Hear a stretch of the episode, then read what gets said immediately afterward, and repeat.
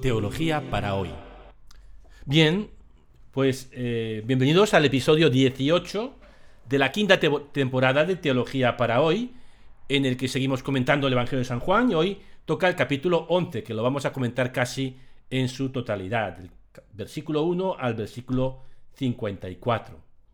Eh, recordamos que el libro de los signos, que, o sea, que el Evangelio de Juan está, tiene un prólogo, un epílogo y dos grandes partes, la primera parte es el libro de los signos, la segunda parte es el, libro de la gloria. La primera parte narra siete milagros de Jesús, que el evangelista llama signos, y el libro de la gloria trata de la pasión, muerte y resurrección de Cristo. Estamos terminando el libro de los signos y hoy vamos a comentar el último signo, el séptimo signo. Obviamente este número 7 no es un número tomado al azar, sino que en la Biblia el 7 siempre es algo pleno, completo, perfecto. Jesús realiza en el libro de los signos de Juan siete signos. Y este es el séptimo, último, culminante, el mayor signo de los siete. repito rápidamente los seis anteriores. 1. Conversión del agua en vino en Caná. 2 curación del hijo del funcionario real en Cafarnaún, capítulo cuarto. 3. Curación del paralítico en la piscina de Bethesda, capítulo 5. Multiplicación de los panes y los peces, capítulo 6. Jesús camina sobre las aguas, capítulo 6 otra vez. Y sexto signo, curación del ciego de nacimiento. Y hoy vamos a comentar el séptimo signo, que es la resurrección de Lázaro. Es un signo que culmina el libro de los signos, como he dicho, pero también que conecta con el libro de la gloria, es decir, con la muerte de Jesús. Según los sinópticos, la gota que colmó el vaso, es decir, el evento que desencadenó eh, el arresto y la muerte de Jesús fue la expulsión de los vendedores del templo. En Juan, el evento que desencadena eh, el final es la resurrección de Lázaro, que es lo que vamos a comentar hoy. Empezamos a leer. Había caído enfermo un cierto Lázaro de Betania, la aldea de María y de Marta, su hermana. María era la que ungió al Señor con perfume y le enjugó los pies con su cabellera.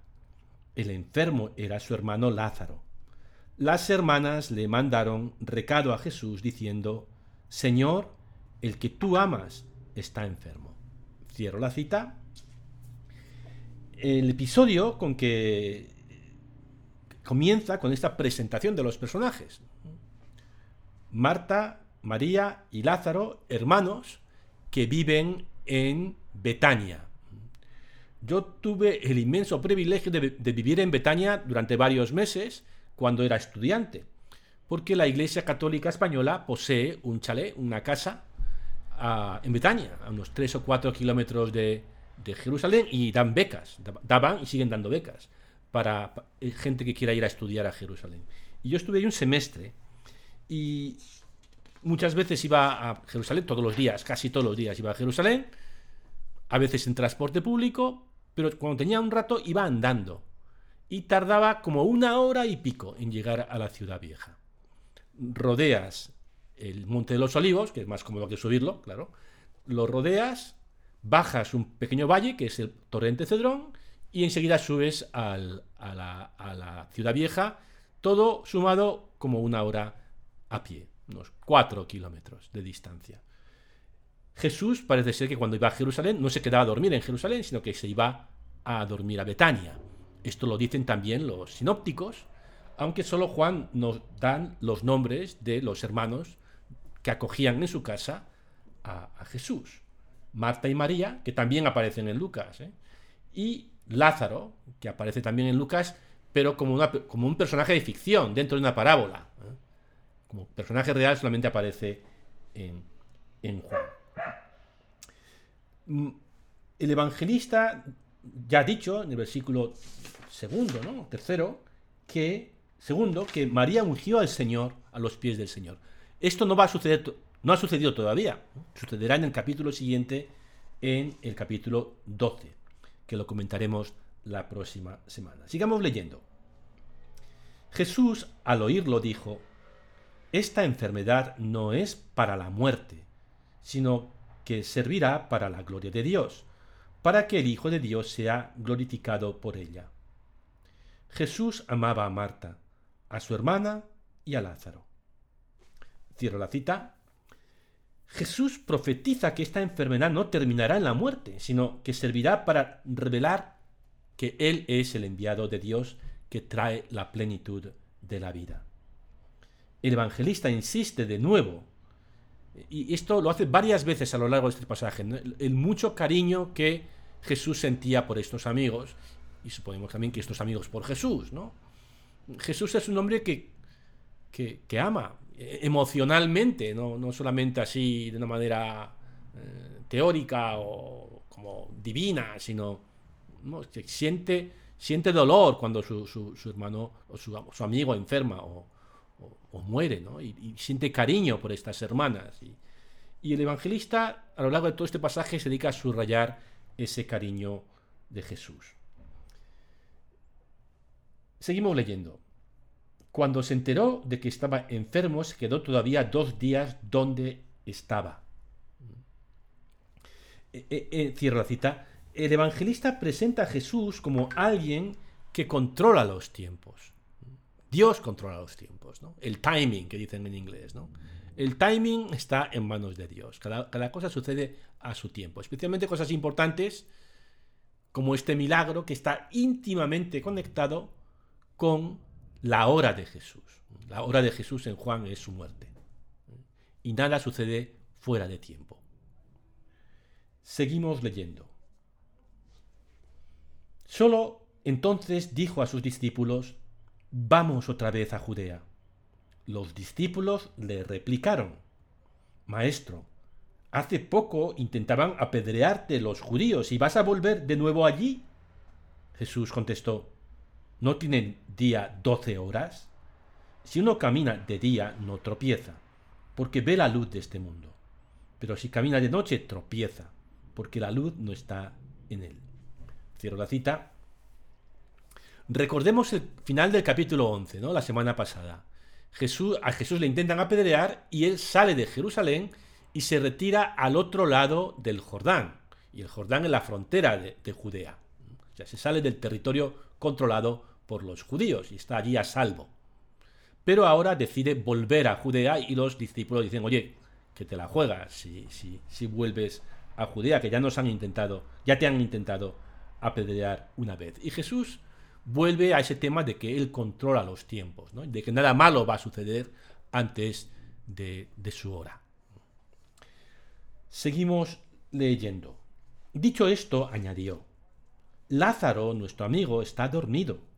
Voy a despertarlo. Entonces le dijeron sus discípulos, Señor, si duerme, se salvará. Jesús se refería a su muerte. En cambio, ellos creyeron que hablaba del sueño natural. Entonces Jesús les replicó claramente, Lázaro ha muerto, y me alegro por vosotros de que no hayamos estado allí, para que creáis. Y ahora vamos a su encuentro. Entonces Tomás, el apodado el mellizo, dijo a los demás discípulos, Vamos también nosotros y muramos con él. Cierra la cita. Jesús dice que Lázaro está dormido. Obviamente está hablando de forma figurada, pero es que le encantan los, malentendidos a este Juan. ¿eh? Le, gusta más un malentendido que, un tontón lápiz. ¿eh? Y, vuelve al tema del malentendido para hacerle a Jesús explicar que efectivamente ha muerto ¿eh? Lázaro, pero que esta muerte no es el final, sino que, es que va a ser la ocasión para un signo que provoque a la fe. Seguimos eh, leyendo. Cuando Jesús llegó, Lázaro llevaba ya cuatro días, enterrado. Betania distaba poco de Jerusalén, unos 15 estadios, y muchos judíos habían ido a ver a Marta y María para darles el pésame por su hermano. Cierro la cita. Cuatro días muerto, quiere decir que está bien muerto. Y como es costumbre, la gente va a acompañar a los que llevan el luto, a sus hermanas, y como está cerca de Jerusalén, pues mucha gente acude acompañar el luto de estas hermanas. Seguimos leyendo. Cuando Marta se enteró de que llegaba Jesús, salió a su encuentro, mientras María se quedó en casa. Y dijo Marta a Jesús, Señor, si hubieras estado aquí, no habría muerto mi hermano. Pero aún ahora sé que todo lo que pidas a Dios, Dios te lo concederá. Jesús le dijo, Tu hermano resucitará. Marta respondió, Sé que resucitará en la resurrección del último día. Jesús le dijo, Yo soy la resurrección y la vida. El que cree en mí, aunque haya muerto, vivirá. Y el que está vivo y cree en mí, no morirá para siempre. ¿Crees esto? Ella le contestó, Sí, Señor, yo creo que tú eres el Cristo, el Hijo de Dios, el que tenía que venir al mundo. Cierro la cita. Marta sale al encuentro de Jesús y a sus palabras Jesús responde, tu hermano resucitará.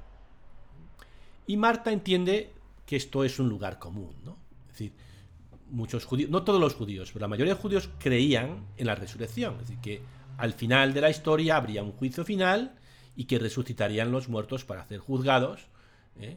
para y ser condenados o, ser salvados y entrar en el, en el reino de Dios. Y esto es lo que contesta Marta. ya sé, ya estudié en la catequesis que, eh, que, que, habrá, que la historia terminará, que habrá un juicio, que, mm, que los muertos resucitarán y mi hermano pues también. Y Jesús dice, no, no, no, no, no me refiero a eso. Yo soy la resurrección y la vida. Es decir, lo que preguntaba Pepe al principio, ¿no? El reino de Dios a través de Jesús se hace presente aquí y ahora. Jesús dice, yo soy la resurrección y la, vida ahora. El que cree en mí, aunque haya muerto, vivirá. Es decir, que el reino empieza en el momento en que creemos en Jesús y empezamos a cambiar nuestra vida, a convertirnos. Y esa relación con Dios, esa vida de plenitud que Él nos da ahora, es tan fuerte que, ni la muerte va a acabar con ella. Es decir, que el reino de Dios es sobre todo ahora. Y ese ahora es tan fuerte que, que sobrevive la muerte.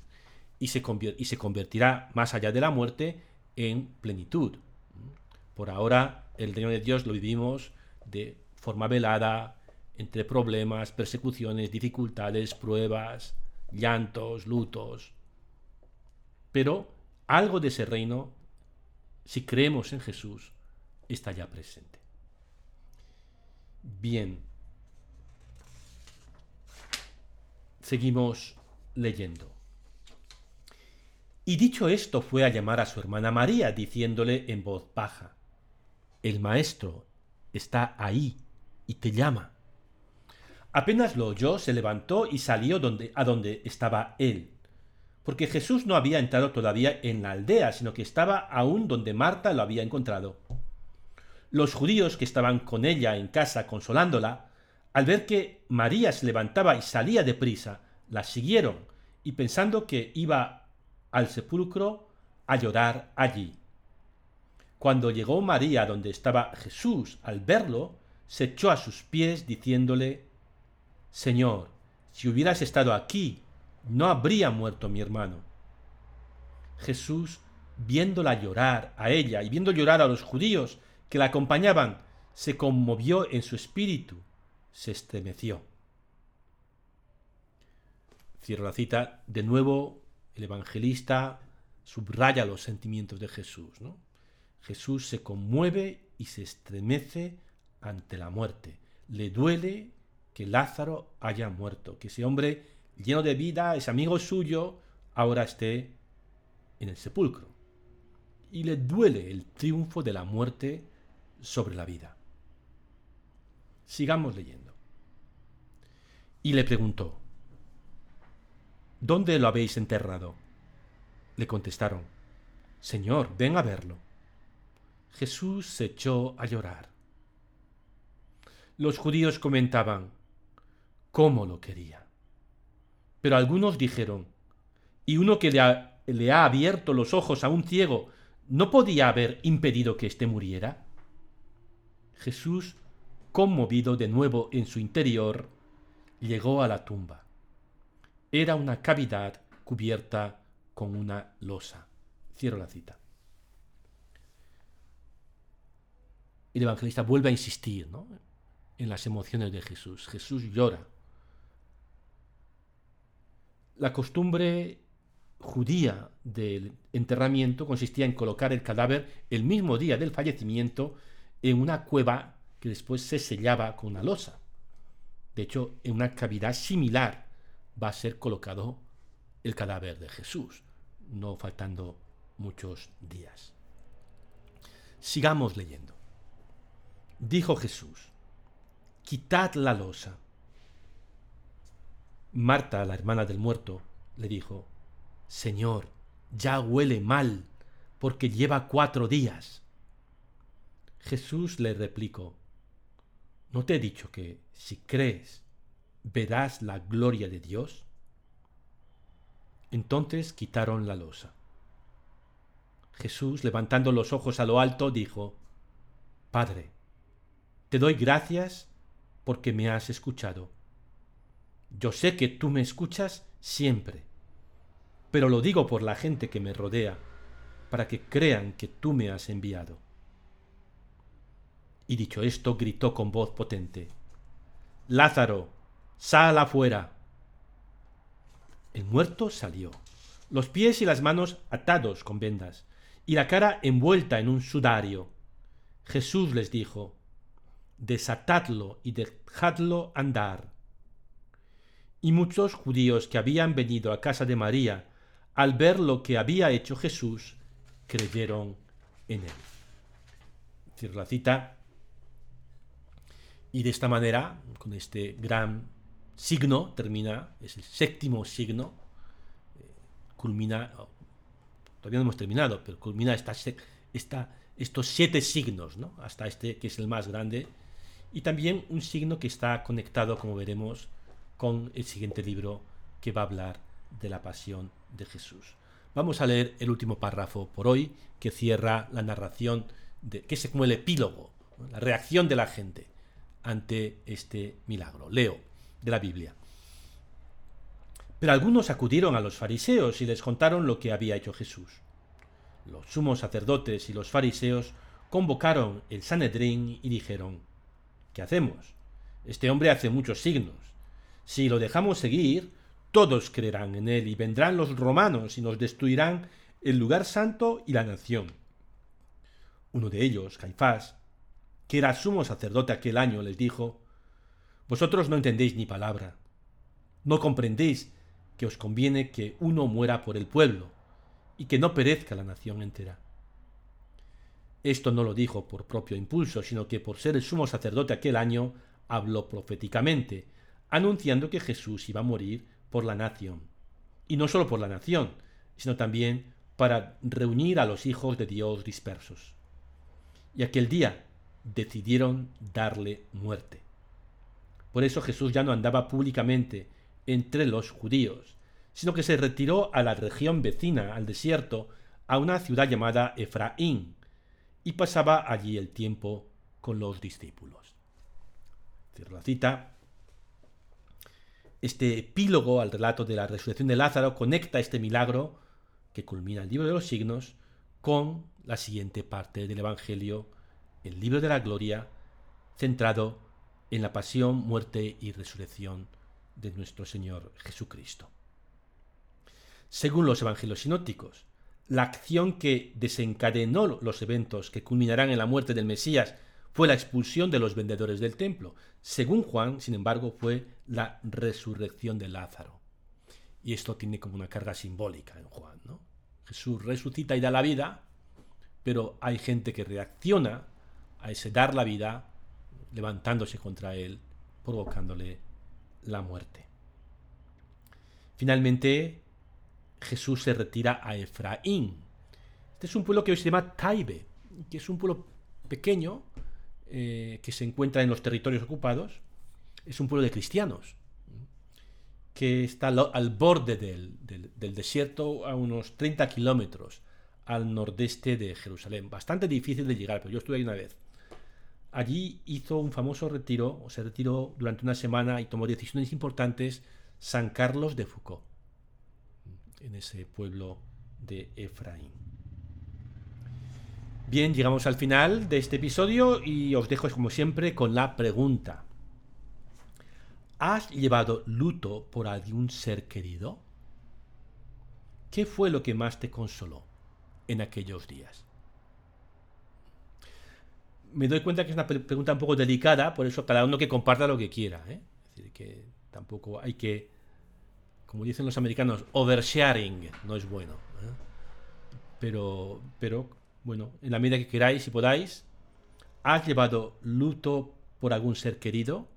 ¿Qué fue lo que más te consoló en aquellos días? A los del podcast, hasta la semana que viene.